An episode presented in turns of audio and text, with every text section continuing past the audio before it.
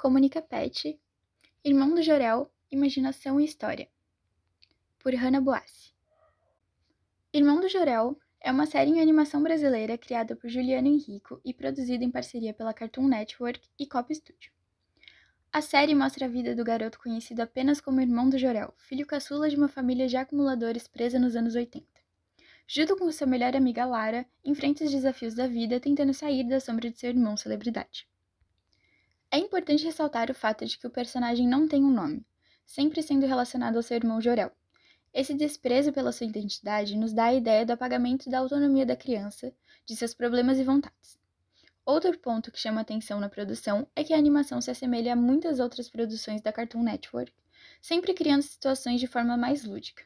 O diferencial de Irmão do Jorel é que os elementos da imaginação do personagem principal, que é uma criança, se misturam com a realidade, nos dando a possibilidade de ver o mundo como uma perspectiva mais infantil e imaginativa. Dessa perspectiva lúdica, leiamos Vygotsky.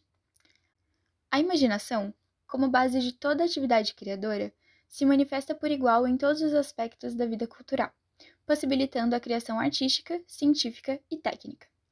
Segundo Almeida e Souza, 2021, a atividade imaginativa se liga com a realidade de diversas formas, como através de elementos tomados da realidade e aqueles extraídos de experiências anteriores, já que a fantasia se constrói a partir de elementos do mundo real.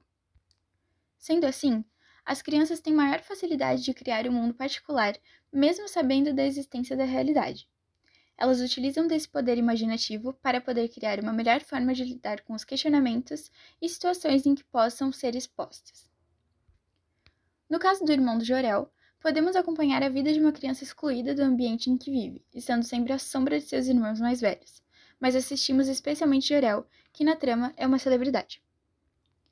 Algo muito presente em Irmão do Jorel são suas referências históricas e, a partir delas, como são retratadas para público infanto-juvenil.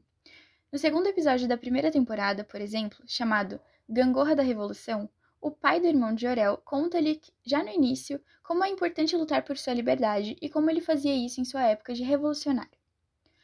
O pai do irmão de Jorel ressalta a importância de uma revolução e de ser um revolucionário para seu filho, e de uma forma satírica ele conta histórias de seus dias de revolução. Mais adiante na narrativa, vemos o irmão de Jorel lutando contra o autoritarismo de sua diretora junto de seus colegas, que desejam aproveitar mais tempo de recreio. Mas o que chama a atenção no episódio são as diversas referências ao período da ditadura militar que aconteceu entre 1964 e 1985. Na animação, os policiais são retratados como palhaços, eles já haviam implantado uma ditadura repressiva onde os próprios palhaços eram proibidos de se divertir e fazer piadas. Apesar de ser uma animação voltada para o público infantil, Irmão do Jorel pode ser utilizado para além do entretenimento e também como material de apoio didático, já que faz essa aproximação da história com um conteúdo de fácil entendimento para as crianças, o que faz com que o interesse em entender a história seja maior.